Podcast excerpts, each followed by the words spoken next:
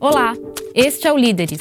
Vamos conversar com as mentes que comandam as empresas mais inovadoras do mercado. Hoje eu recebo João Carlos Brega, que é presidente da Whirlpool América Latina. Bem-vindo. Muito obrigado pelo convite, prazer estar aqui. Obrigada. Eu também recebo Pablo de Si, que é presidente da Volkswagen América Latina. Muito bem-vindo. Obrigado pelo convite. Para começar, eu gostaria de saber qual é a diferença daquela fábrica que está no imaginário das pessoas para a fábrica que funciona nos dias de hoje mesmo. Bom, Luciana, nós estamos em uma transformação do mundo físico para o mundo digital. Nós estamos passando por um processo de transformação de que a máquina e o humano estão trabalhando de forma conjunta. Esse processo começou uns dois ou três anos atrás. E a cada dia essa interação vai ficando cada vez mais evidente e nós estamos treinando as pessoas para esse novo mundo. Mas acontece não somente na fábrica, como também nos processos de desenho dos carros, nos protótipos e até nas atividades comerciais. Mas já conversaremos mais na, aqui na frente. e para você? Acho que não foge muito, só para colocar um, um outro ponto que começa na realidade no consumidor e no que o consumidor espera, no que o consumidor deseja, no que o consumidor às vezes ainda não sabe que está, mas tem latente, e através da inovação vai desencadeando todo esse processo que foi falado aqui. E aí, o que é mais difícil? Você falou sobre a questão de integrar, de fazer com que a equipe vá aceitando essa tecnologia que chega, né? O que é mais difícil? É você fazer, colocar essa tecnologia e inovar dentro da indústria ou então você conquistar o novo consumidor, o consumidor da nova geração? Para mim, o mais importante é a cultura dentro da empresa e o espírito do time. Porque você tem uma cultura inovadora, você pode começar a pensar de fora para dentro da nossa empresa. É uma mudança cultural muito marcante dentro da Volkswagen e estamos no início desse processo. Por exemplo, nós acabamos de lançar com um plano piloto a concessionária digital, onde já o consumidor não vai precisar mais ir até uma concessionária. A concessionária vai até a casa do cliente, até o seu trabalho, onde você quiser. Mas estamos no início desse processo. É, o grande ponto realmente é a transformação de um de uma cultura onde as coisas são mais, eram estáticas ou eram previsíveis no, no horizonte de tempo e para dinâmica, para mudança, para pluralidade, para diversidade, que começa você se abrindo para a inovação e você buscando realmente de fora para dentro essa, vamos dizer assim, esse input para atender o consumidor. Vocês dois falaram da questão da cultura e tem uma questão que, que me falaram que você foi jogador de futebol né? E você falou da cultura do time, de trazer a cultura do time, que isso contribui também para a inovação. De que forma você integra o que veio do futebol para a empresa? Nessas empresas multinacionais é muito comum ficar eh, falando sobre áreas ou sobre regiões. E para mim é o mais importante que todas as áreas trabalhem pensando num objetivo comum que, ao fim do dia, é o desejo e, e comprazer o consumidor. Então, juntar a todo mundo, eh, que eles e elas entendam que o todo é muito mais importante que o individual. E principalmente ter essa visão de fora para dentro, que nossa indústria ainda não estamos aprendendo nesse processo. João Carlos, e para você, como você traz a cultura das outras empresas por onde você passou para poder também inovar no seu setor? Apesar de também ser bem de consumo duráveis, acho que nós temos uma outra dinâmica de uma maior interação, principalmente com mídia social, com internet onde aí traz uma dinâmica um pouco mais intensa e um relacionamento mais recorrente com o consumidor, porque hoje, quando você analisa toda a famosa cadeia de compra, que o processo que o consumidor vive, desde despertar o interesse de compra até a pesquisa, depois o ponto de venda, mas também tem a experiência. Depois que ele ter adquirido o produto ou serviço, como é que ele usufrui. E hoje a gente está muito mais nessa pegada. A gente está tentando partilhar com o consumidor a experiência dele. Tanto que a gente diz o seguinte: a gente não vende geladeira, a gente ajuda a preservar comida. A gente não vende máquina de lavar roupa, a gente ajuda a cuidar de roupa. E nesse conceito, você abre, por exemplo, que nós lançamos uma lava-roupa que você pode lavar roupa colorida e branca ao mesmo tempo. Que antes, e eu sou testemunha porque eu, eu lavei já, tem, não dá, mancha, eu não acreditava mancha nisso. mesmo. Mas eu tenho uma curiosidade antes. Que time que ele foi? Conta pra gente. Olha, eu jogava no Huracan, nas categorias de base. Mas sou torcedor do River Plate, né? Eu morei na Argentina dois anos. E aí, para que você torce? Não, River. oh, você River. escolheu bem. River. River. E aqui no Brasil? Aqui no Brasil, graças a Deus, o Santos. Legal. E nessas trocas de geração, vocês acham que a tradição da empresa ela ajuda nisso? De que forma que a tradição Não. a dialoga? Marca, a, a, fidelização da marca é a identidade que o consumidor tem com a marca e a capacidade que a marca tem de estar atuante e percebendo o que está mudando. Então, fidelização se dá com a marca e o benefício que ele entende e a identidade que ele tem com a marca. É aí que dá. Então, nós temos 65 anos no Brasil, obviamente a Vox já é considerada uma empresa nacional.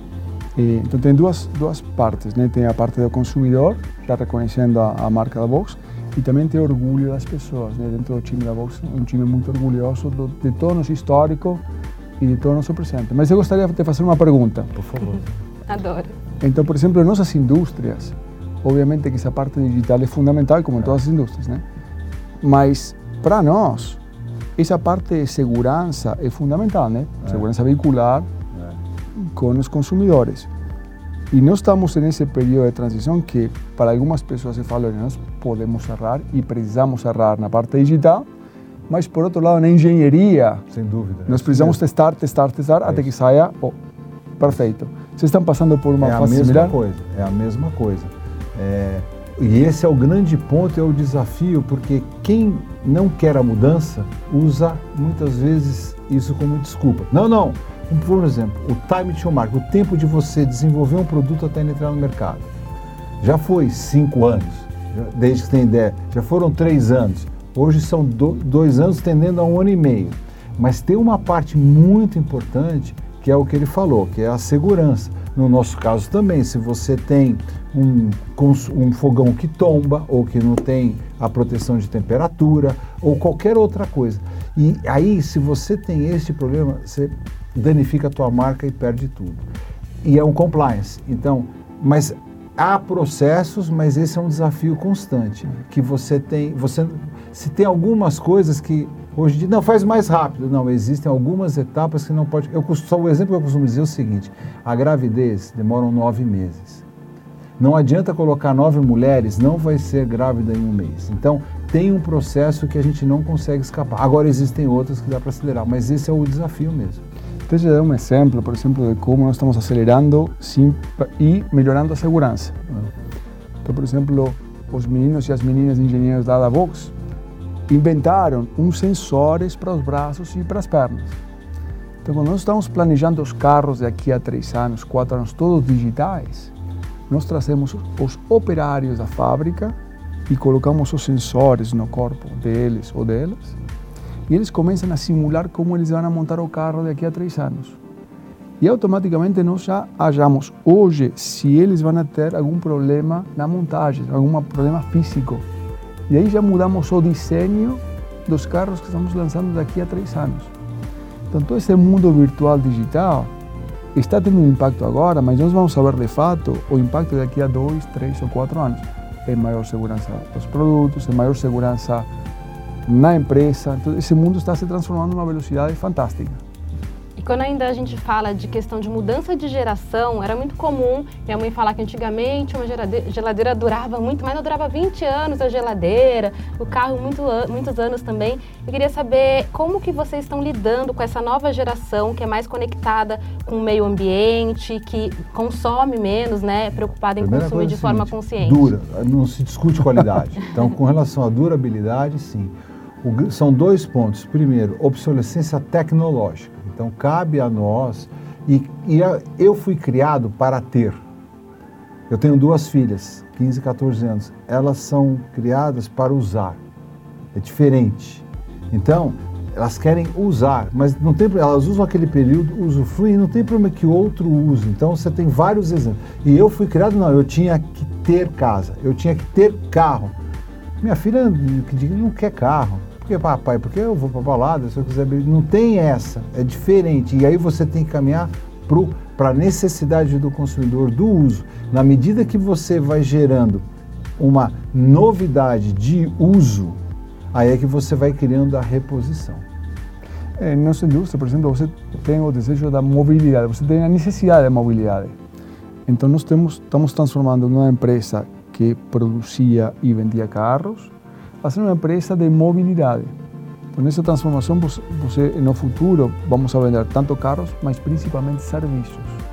Então, os carros da, do ano próximo, daqui a dois, três anos, já vêm com painéis digitais, que são mais como um tablet, como que um carro, onde você vai poder fazer tudo o que você faz no seu tablet, obviamente com segurança, né? Você quando você dirige o carro aí para, uhum. eh, mas você vai poder navegar digitalmente de uma forma muito natural.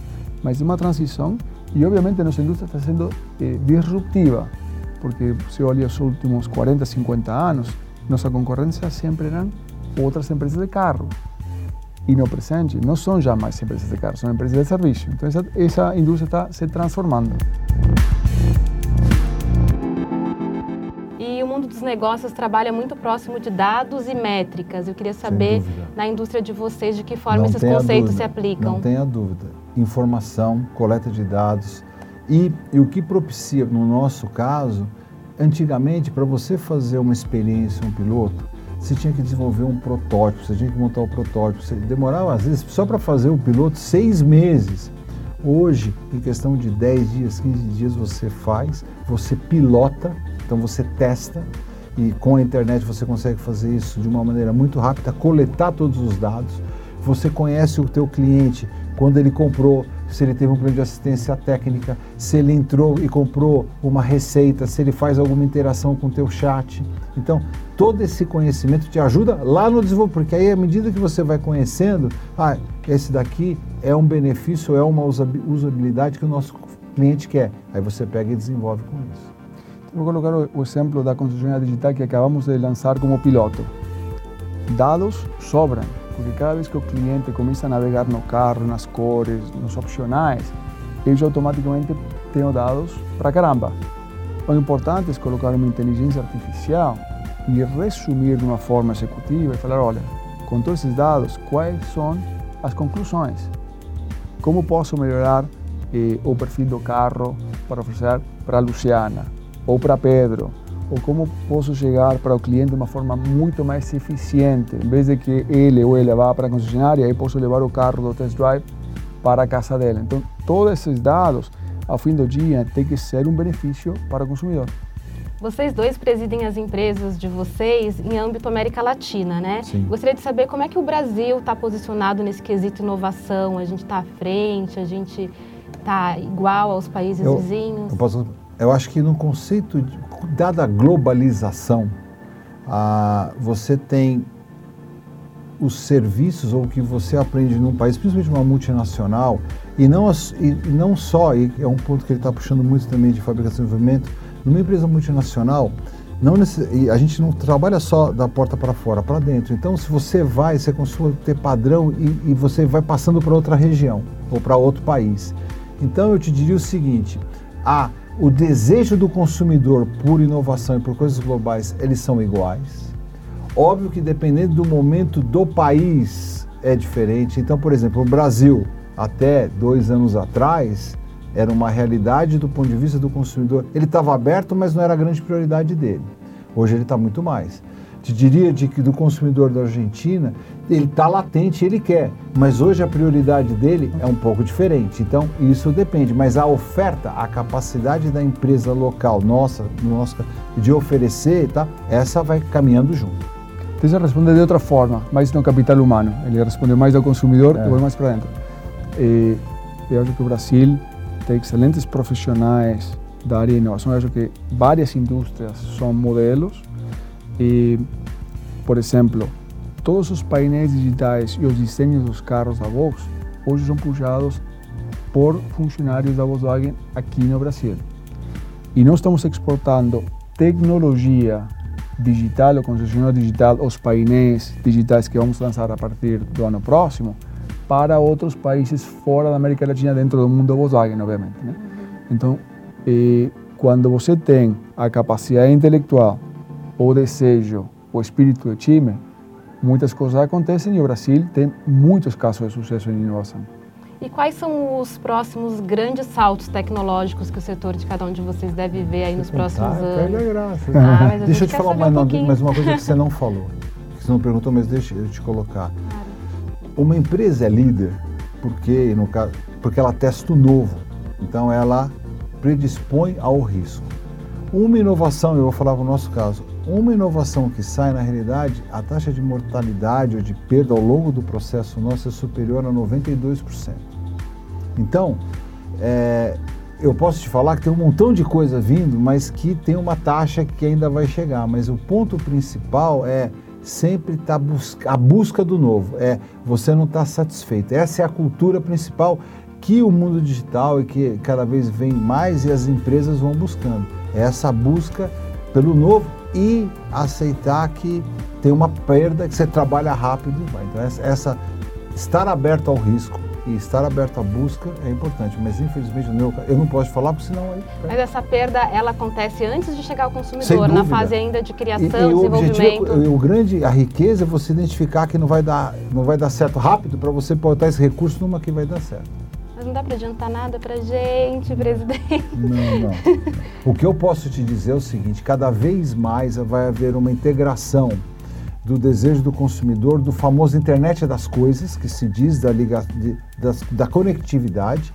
Nós acreditamos que essa conectividade será é, porta de entrada pela cozinha. E eu posso dizer hoje o que tem na Whirlpool nos Estados Unidos que rapidamente vai chegar no ah, Brasil. Ótimo. Nós temos uma empresa chamada Yamily. Você assina, então aí começa, você compra esse serviço, aí você abre a porta da sua geladeira e tira uma fotografia do que está dentro da sua geladeira.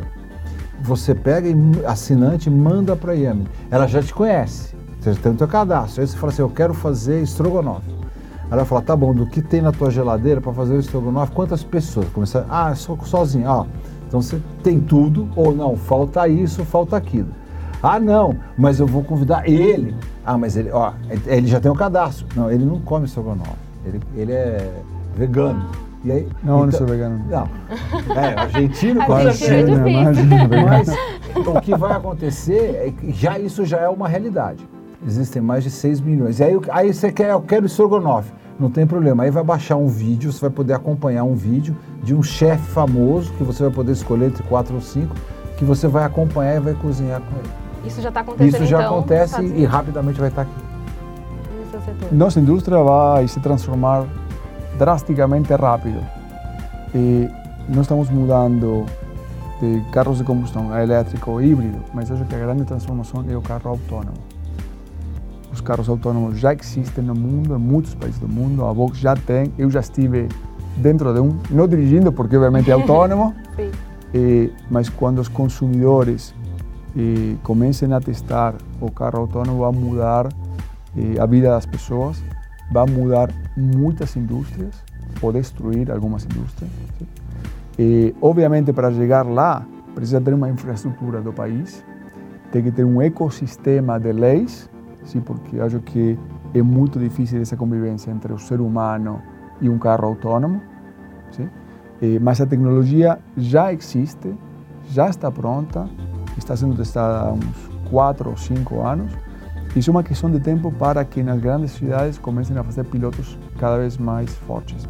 Por exemplo, na Alemanha já tem algumas cidades com caminhões onde você tem um motorista e colocam sensores e tem quatro caminhões atrás com sensores e motoristas seguindo o primeiro caminhão, que se chama platooning.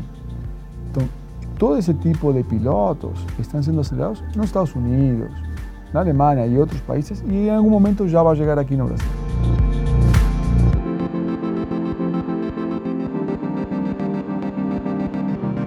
As empresas de vocês estão se reinventando, sempre se reinventam para continuar à frente né, do setor. Eu queria saber como vocês, presidentes, se reinventam né, para poder manter, ter fôlego, estar tá, é, atento a toda essa inovação que chega. Bom, primeiro como, como pessoa, né, uno tem que estar bem com o mesmo. Eu aprendi isso aqui do Brasil, né? tem que estar bem com a vida, tem que estar bem com você. E a família, fundamental. E, para se reinventar, acho, eu uma... a cada ano, a cada dois anos, sempre tento fazer algum curso fora, ter essa abertura de, de aprender coisas fora da empresa ou do âmbito de trabalho, porque acho que é fundamental em nosso trabalho de não ficar presos ao que nós vemos no dia a dia e abrir nossa mente. E a melhor forma é estudando, aprendendo de outras culturas, de outras pessoas, de outro tipo de empresas. O futebol ainda faz parte, o esporte ainda faz parte dessa... Faz, já, já joguei futebol aqui no Brasil, no estádio Corinthians, no estádio Palmeiras, no Pacaembu, cada vez que jogou, nos... então, ainda tá Santos ainda não me convidaram. A cada evento que nós fazemos, eh, nós jogamos futebol com os operários, com os jornalistas, com os sindicalistas. Então, eh, o futebol tem essa história de que não existe hierarquia, não existe o presidente, o gerente, o operário, são todos jogadores. Então, o esporte, de forma geral, e o futebol, mais ainda, quebra um monte de barreiras. E para você? falar um pouco, acrescentar, o que eu não discordo, assim, primeiro, gostar do que faz. Por quê? Porque se você não gostar do que faz, você não consegue fazer. Então eu costumo dizer, eu sou 24 por porque eu gosto. Então eu gosto da empresa, eu gosto de... E o que ele falou, hoje em dia, uma grande mudança é o seguinte, o, no, o, meu, o competidor da Whirlpool não é uma Electrolux, o nosso competidor são vários, porque o que me mantém acordado à noite é uma disruptura tecnológica. É de repente ter uma, uma satisfação da necessidade do consumidor que a gente não sabe, e aí que é um, o exemplo mais famoso é a Kodak, com as máquinas, de, mesmo as, as fotográficas, ou fita cassete, que você nem sabe o que é fita cassete, claro né? Que sei. DVD, DVD, etc e tal. Então, essa, isso é o que mantém, mas você gostar e você, você sempre está para aprender. Então, gostando do que você faz, naturalmente você vai trocando, você vai perguntando e vai, e vai assim. Senão ah. você não aguenta. Tá ótimo, gente. Muito obrigada não, pela presença, pela conversa. Até uma próxima oportunidade e até o próximo Entre Líderes.